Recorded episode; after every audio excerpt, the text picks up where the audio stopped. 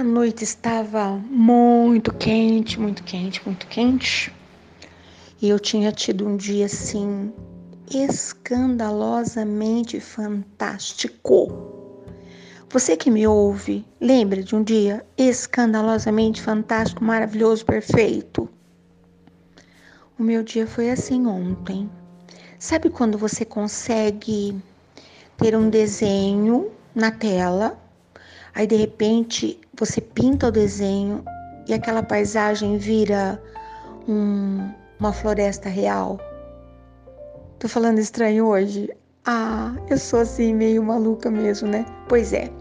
E ao final de um dia, eu sempre, eu sempre começo meu dia organizando a minha mente para que ela possa ser um caderno de páginas limpinhas para receber os textos e as imagens. Todo dia eu faço isso, bem cedinho. Aí no final do dia eu tento uh, organizar tudo isso, né? São muitas imagens no decorrer de um dia. Então eu vou colocando. Isso vale a pena, isso vale a pena, isso aqui vou guardar aqui. E ontem foi um dia muito maravilhoso. Muito, muito, muito, muito, muito mesmo. Como eu havia presumido na minha organização da manhã. Então eu fiquei ali organizando bonitinho aquela pasta. Hum, pois é, né? E li alguma, alguma coisa também que tenho por hábito. Estou lendo algo muito maravilhoso. Até brinquei com uma comadrinha muito amada, um tipo de livro que não dá pra gente contar. Você já leu livro que não dá para contar? Eu vou administrar, quem sabe um dia, né? Mas não dá. Cada página cabe tanta coisa para mexer assim com o nosso imaginário, né? E de repente nem percebi aquela janela aberta, tudo paradinho, como se as árvores do nosso quintal, do quintal aqui de casa, fossem de fato uma paisagem pintada, sabe assim? Cada folhinha ali, até que estava caindo, paralisou ali no meio do caminho, porque não tinha uma brisa, nada. E eu dormi, feliz da vida, feliz, feliz, feliz. De repente entrou no meu sonho uma música.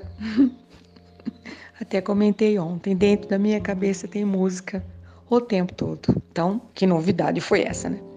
E era uma mistura de violino com cítara, com hum, instrumentos exóticos Ai, estava tão bom. Mas de repente, aquela música se transformou numa sensação física estranha. Calma, que eu vou contar tudinho que aconteceu. Na verdade, os músicos da noite não foram meus convidados. Eram os pernilongos. E eles também não foram nada gentis com a minha pessoa. Também essa pele que vai no sol e fica translúcida, ele deve ter pensado que era um prato de manjar. essa brancura brilhando na, na lua. e eu acordei, acordei e fiquei pensando: o que, que a gente faz, né? Com essa orquestra indelicada que não foi convidada, invadindo o nosso espaço interceptando o meu sono, o sono do justo, mais ou menos. e aí eu fiquei ali pensando se retomava o livro, se não retomava. Eu tenho vários livros dentro da minha cabeça também, e um deles são uh, cenas, né, do que eu já vivi. Olha onde eu fui parar. Num negócio que eu nem sei se você vai saber o que, que é, mas muita gente vai saber. Quermesse. Eu escutou falar essa palavra? Meu vocabulário tem umas palavras estranhas, né? A gente pega a ponta do fio, vai puxando e vem essas cenas e essa. Ai, ai, eu tinha esquecido já, mas agora que estou aqui me preparando para organizar pastas de casamento, falei não, primeiro eu vou compartilhar esse meu, essas minhas lembranças. Eu era bem menina ainda, ainda sou, mas era menina assim de verdade mesmo, com pouca idade. E as paróquias tinham por hábito, também não sei o motivo, para organizarem várias festas ao ano. E uma das festas era a tal da quermesse. Eram dias de preparação e dias de, de festa que aconteciam coisas incríveis. haviam as prendas que as pessoas doavam muito bem confeccionadas. Algumas prendas eram feitas no dia, uh, assados, biscoitinhos, umas roscas maravilhosas, polvilhadas de açúcar cristal, um bolo com aquela finalização de canela com desenho. Ai, que delícia! Aprendi a fazer tudo isso. Bom, eu faço um pouco de cada coisa, na verdade, né? Aprendi a fazer muita coisa. Algumas coisas que nem servem para nada. Só servem para gerar contentamento para o meu próprio coração, né? Mas enfim. E essas prendas todas eram leiloadas. Dava-se um lance, nossa, que conversa mais estranha, né? E alguém ia gritando, tanto, tanto. Então vendia-se por um preço assim extremamente multiplicado cada uma daquelas prendas. E haviam flores, eu faço flores de papel para as crianças brincarem, de papel de seda, de papel crepom, faço umas flores. Fiz muitas flores para as pessoas enfeitarem festa junina. Ai, eu acho tão bonito. A de papel crepom é a mais fácil de todas. Ai, eu acho tão bonito. Adoro papel crepom. E, mas essas flores que eu me lembro, elas eram feitas de papel de seda e várias cores, né? Muito delicadas. E os jovens apaixonados compravam as flores para entregar para suas amadas, mas havia um porém. Eles eram apaixonados, mas eles eram tímidos. Então eles iam e pagavam o preço da flor e pagavam mais um pouquinho, tudo de moedinha, né? Para que a pessoa a vendedora de flores fosse entregar para tal pessoa. Às vezes eles diziam quem era que estava enviando e às vezes não. Ah, você manda uma flor para uma pessoa e não fala quem foi que mandou. Havia meninas na festa que ganhavam muitas flores. Ah, sei lá, se era delas mesmo, né? Mas eu era muito menina, não era para ganhar flor assim, né? Era apenas para ficar para lá para cá admirando toda aquela toda aquela delícia. Era muito maravilhoso mesmo. Enfim, mas haviam, havia muita coisa, tá? Nessas, nessas festas. Eu não vou lembrar quanto tempo que era, mas na minha cabeça era bastante, porque sempre havia que se esperar mais uma sessão, né, dessa festa. Mas acabava rapidinho, porque daqui a pouco passava-se pelo pátio das igrejas, geralmente, né? E já não havia mais nada. Sabe como um encanto, é, uma bolha de sabão que está bonita, balançando no ar, cheia de cores, de repente você olha e ela sumiu. Era mais ou menos isso. Mas havia algo que me fascinava. Eu lembrei por conta do pernilongo zunindo no meu ouvido, para você ter uma ideia da fertilidade da minha imaginação. É um campo vasto, sabe um campo de trigo? Balançando loiramente ao vento. A minha cabeça é assim. Então era assim, as pessoas estavam para lá e para cá, fazendo aquele barulho, conversando muito, flertando, paquerando, leiloando, arrematando e tal, segurando as suas prendas, de tudo, né? E de repente uh, estava sempre uma, havia sempre uma música no ar. E de repente, do nada, vinha aquela voz e dizia assim: O moço de terno listado, de chapéu branco oferece essa música para a menina de vestido vermelho godê, de cabelos encaracolados. Na verdade, haviam muitos moços e moças assim, mas todo mundo ficava olhando para saber quem era quem. Quem estava oferecendo a música, a pessoa pagava para oferecer a música, tá? Tudo virava din-din, né? E a menina ficava curiosa e todas imaginavam essa música é para mim. E aí tocava várias músicas, né? Meu namorado é um sujeito ocupado, não manda notícias nem dá um sinal. É. Não era essa música, eram músicas bem mais antigas. Tu és divina e graciosa, estátua majestosa. Essa era a que mais tocava. E aí ficava todo mundo pensando quem que foi que ofereceu essa música.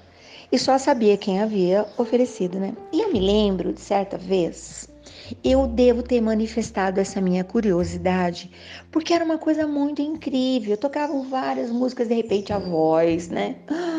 E eram músicas que a gente só ouvia na quermesse. E meu tio se ofereceu, ele era, ele era jovem ainda, namorador, muito paquerado, né? E ele ia oferecer uma música para alguém.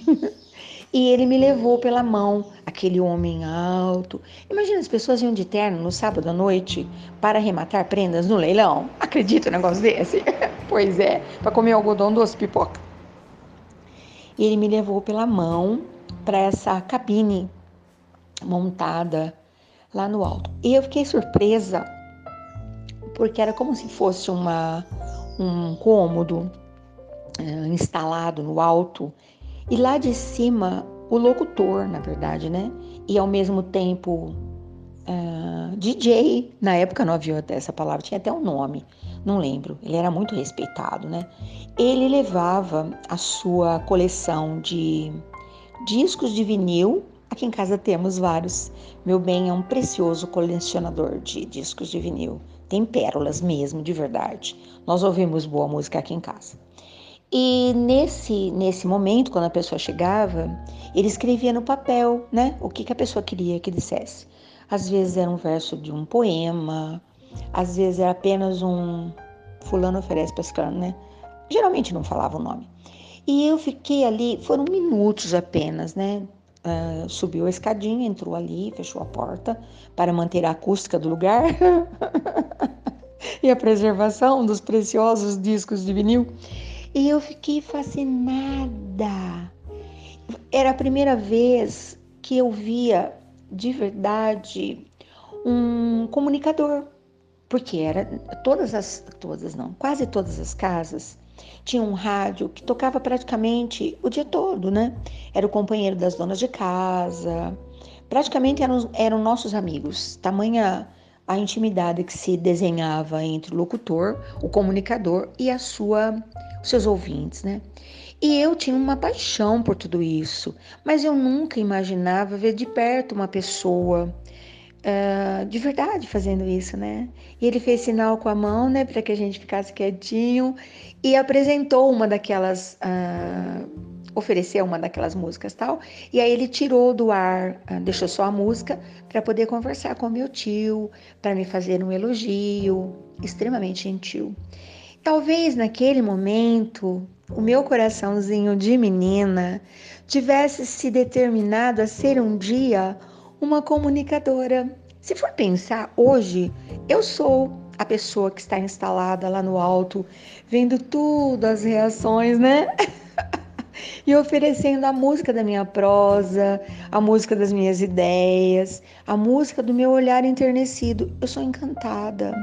Eu tenho uma paixão tamanha pela vida, pelas possibilidades, pelas oportunidades. Eu sempre acho que eu vou ouvir uma música inédita, eu sempre acho que eu vou estar diante de algo inédito. O que, que a gente vai fazer, né? A pessoa é assim, insana. Eu sou assim. E eu me lembro que esse dia foi muito marcante todas as vezes que havia uma quermesse, eu prestava ainda mais atenção na música e mais ainda atenção na, no comunicador. E às vezes, certamente não era o mesmo, né? Ali na região, sempre o mesmo, né? Mas eu tive a oportunidade de presenciar outras quermesses em outros lugares e percebia que o comunicador ele não era apenas alguém que fazia uso da sua voz, do seu dom, da sua técnica para paralisar o seu público, porque todo mundo parava para ouvi-lo, né? Eram breves uh, comunicações, mas o pessoal parava no desejo de, ai, agora alguém vai oferecer uma música para mim. Mas eu fui percebendo também que eles eram assim extremamente conhecedores da boa música, né? A primeira vez que eu ouvi Oh, sole mio. Ai, fiquei louca. Eu fiquei parada ouvindo aquilo e ouço ainda, né? Nas várias interpretações. Eu acho aquilo tudo tão fantástico. Agora imagine a coragem de um comunicador de trazer para um público singelo, que certamente não, não possuía o conhecimento de uma boa música, né? Trechos de La Traviata, e de, do Barbeiro de Sevilha, uh, Fígaro, eu ouvi muitas vezes nas quermesses. Eu ouvi também no circo, né? O circo para mim ainda é o campeão. Desde quando abria-se a função, as músicas do circo eram é, as músicas do circo, né? Eram foram até hoje para mim as mais incríveis, as mais marcantes. Ou seja, por trás daquela lona, por trás daquele bastidor, por trás daquela poeira, por trás de tudo aquilo, daquele cenário, havia uma cabeça pensante. Hoje sou, né, cabeça pensante de Sulili, mas isso tudo me encanta. E por isso que eu fiquei com vontade de compartilhar para você entender o que a música do Pernilongo fez na minha cabeça. Vê se a pessoa é de verdade. Não é, né? E aí eu arremato essa, essa conversa nossa, muito tosca, muito tosca, contando um fato. Uh, meu papai olhou naquela bancada certa vez de prendas, uh, todas embrulhadinhas, uh, com tanto capricho, com laços, né? Eu sou apaixonada por laço. Eu boto laço em qualquer canto. Na latinha, na, na toalha de lavabo, na mesa, no pé da cama, na cabeça. Eu sou apaixonada por laço. Então estavam praticamente tudo estava enlaçado, mas havia uma peça nessa noite de quermesse que não estava embrulhada. Era um boi de porcelana. Agora quem vai lembrar disso é gente muito de antigamente, tá? E minha mãe ficou apaixonada por aquele boi malhado. Certamente ela se lembrou de alguma cena de meninice, né? Minha mãe foi criada em fazenda, em sítio. Era menina de fazenda, típica menina de fazenda, prendada menina de fazenda. Ah, lindíssima. Que mulher encantadora, meu Deus. e deve ter falado para o meu pai, Narciso, arremate aquele boi para mim. E meu papai, Narciso, ficou ali e arrematou aquele boi. Ai, ai, né? Hoje muita gente diria na lojinha: Ah, isso ainda existe! Ai, ai, mas as cenas da memória são fantásticas, né? E minha mãe levou aquele boi no colo. Embaixo ele tinha um tipo de um veludinho para não escorregar nas mesas, porque as mesas eram todas uh, escorregadias, né? Passava-se cera na mesa.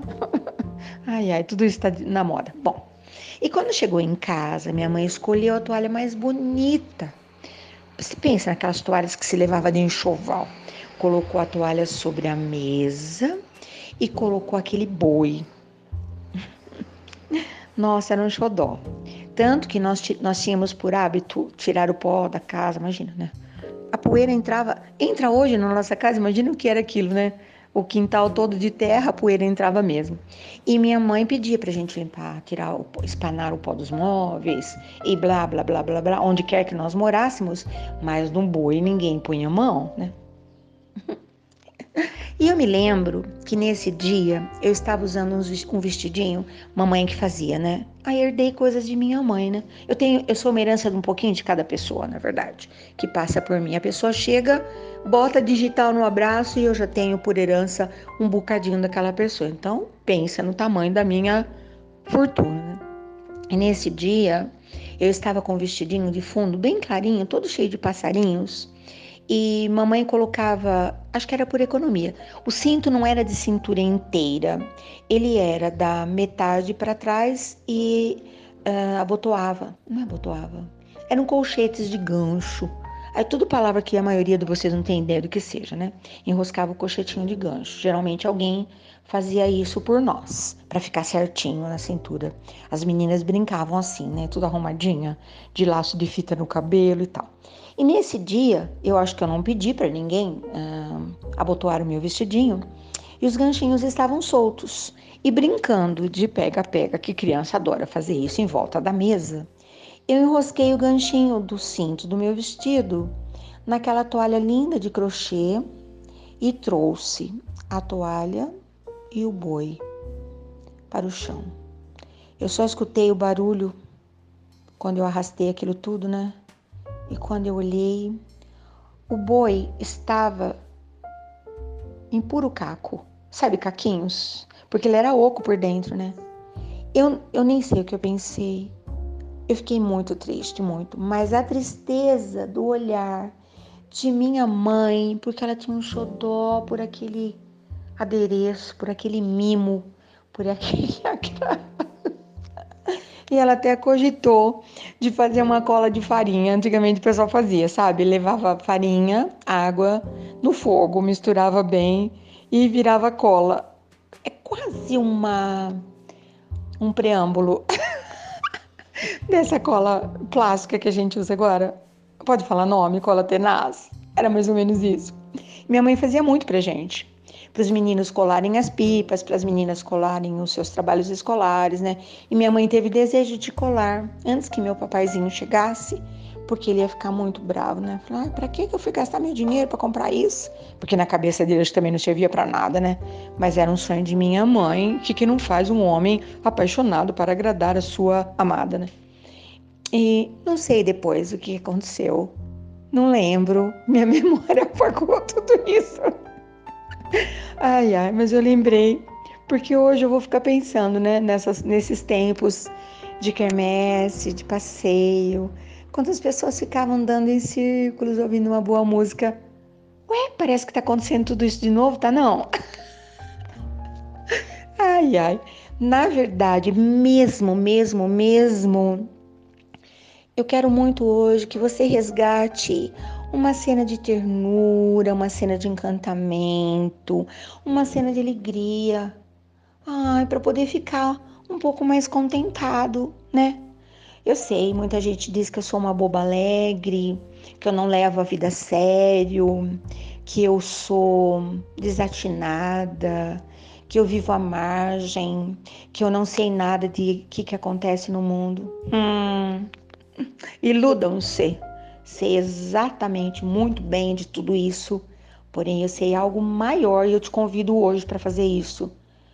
Isso que está acontecendo, que pode tirar o meu sono, o seu sono, uh, nós podemos fazer alguma coisa? Eu podia resgatar memórias e transformá-las numa história. Isso é positivo. Resolver certas coisas. Eu não conheço a família de Pernilongo, também não vou lá na casa conversar com eles porque eu já contei para a pessoa. Eu só gasto meu guspe quando eu acho que vale a pena. Conversar com o pernilongo não vai resolver, vai. Mas eu posso estabelecer outras coisas. Hoje eu já resolvi como que eu vou fazer. Vou fazer de tudo para uma noite tranquila, porque eu já fiz uma uma proposta. Vou colocar alguns produtinhos ali que o pernilongo não gosta, mas tem que fazer antes de deitar, né? Mas o dia ainda é longo, tem muita coisa. Estou convidando você a buscar soluções. Os problemas nós já temos, as soluções ainda estão por chegar, né? Depois você me conta como que você resolve essas coisas loucas que acontecem de repente no seu entorno. Estamos combinados? Então tá, essa é a minha proposta do dia. Seja leve, escolha caminhos alternativos. Esse caminho que todo mundo já passou tanto tá afundado, né? Ah, bah, bah, bah. Estou procurando caminhos e alternativas funcionais. É assim que funciona a minha cabeça, né? Bom dia, boa tarde, boa noite, porque essa maluquice tá ficando gigante demais. Até amanhã.